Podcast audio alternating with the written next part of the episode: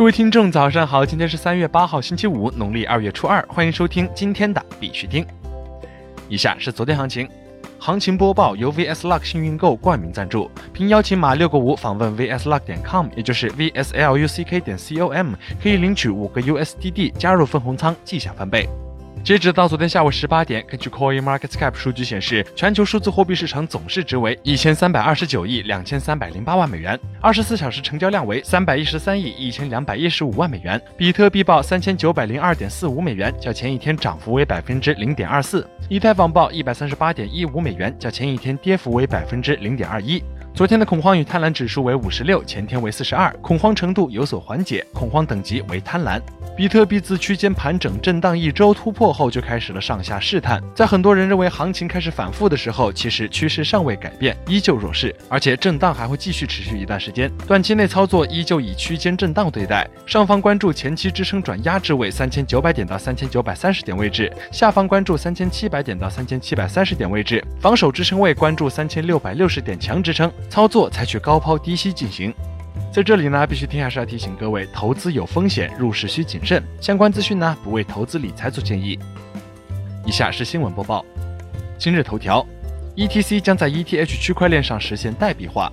据 Trust News 消息，以太坊经典官方宣布，ETC 很快将以一种叫做 TETC 的独特代币在以太坊区块链上实现代币化。托管人可以在 ETC 区块链上创建一个智能合约，可以在合约中锁定 ETC，并在 ETH 区块链上创建一个发币智能合约，然后在这个合约中打印出 TETC。为了让 ETH 区块链了解 ETC 区块链上发生的变化，这个过程中采取了一种包含复杂加密经济学的权威证明。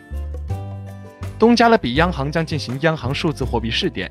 据 CoinDesk 报道，东加勒比中央银行即将进行基于区块链的中央银行数字货币的试点，并准备在2020年将其作为法币全面推出。ECCB 上个月底与总部位于巴巴多斯的金融科技公司 Bit 达成协议，还将接受 Pinaka Consulting 的技术支持。根据 Bit 的公告，该试点将包括安全铸造和发行东部加勒比海员的数字版本，并将其分发给东加勒比货币联盟的金融机构使用。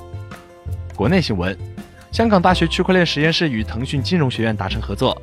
据腾讯金融科技消息，腾讯金融学院与香港大学签署合作备忘录。合作备忘录包括港大计算机科学系的金融科技及区块链实验室与腾讯金融学院一同合作开展与金融科技有关的研究及开发项目。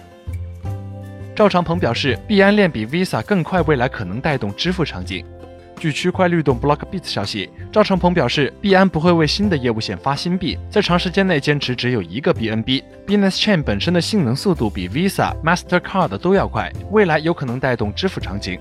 目前市面上所有的去中心化交易所产品都做得还不够好，希望未来 Binance Dex 跻身中心化交易所的前十名的交易量。李林表示，没有使用除微信和火星以外的社交应用。目前网上出现在其他软件上李林宣布火币将有大动作的消息。针对这一事件，火币创始人李林在微信朋友圈中发表声明称，澄清一下，截图中账户非本人，个人暂时没有使用除微信和火星以外的社交应用。当然，火币二零一九年自然会有大动作，近期就会有全新产品上线。高盛正在秘密招聘加密人员。据 Bitcoinist 消息，投资银行高盛宣布了一项新的公司灵活着装规范，以反映其工作场所不断变化的性质。其声明的目标是为所有人创造一个温馨的环境，这导致一些人怀疑改变是为了吸引加密人员。而据内部人士透露，高盛正在秘密招聘加密人员，而加密货币分析师 Joseph Young 也在推特上确认了这一消息。国际新闻：三星 Galaxy S 十或不支持比特币。据 News 点 BTC 报道，一些幸运的智能手机爱好者已经获得了三星 Galaxy S 十的智能手机的最终零售版本，并已有人上传了拆箱视频。然而，其新加密钱包 Blockchain Key Store 或不支持比特币。有推特网友发布了一个视频，并表示，三星 Galaxy S 十的加密钱包似乎在发布时遗漏了比特币，现在看起来只支持以太坊。瑞士首笔区块链上的房地产交易已于近日成功完成。这笔交易包括一间餐厅和十八间公寓，价值三百万瑞士法郎，使用与瑞士法郎挂钩的稳定币 Crypto France 进行交易，由区块链物业交易平台 Blockimo Ltd 和另外两家公司 Ella Labs Ltd、Swiss Crypto Token Ltd 共同完成。FBI 会议介入调查加密货币交易所 Quadriga CX。据财富杂志报道，联邦调查局和加拿大皇家骑警正在调查 Quadriga CX 的问题。该交易所目前无法支付至少1.36亿美元的客户资金。据悉，Quadriga CX 目前正向法院寻求债权人保护。加密货币交易所 Kraken 的首席执行官 J.C. Powell 表示，最近几周，这两家执法机构都与他的公司取得了联系。Powell 表示，他没有直接与执法机构交谈，而是从该公司的合规团队了解到两家执法机构的参与。目前无法确定任何 FBI 或 RCMP 对 Quadriga CX 的调查范围。两家执法机构在回应财富杂志时，并未确认或否认正在进行的调查。Cuba Network 钱包计划三月底全面支持 EOS 生态。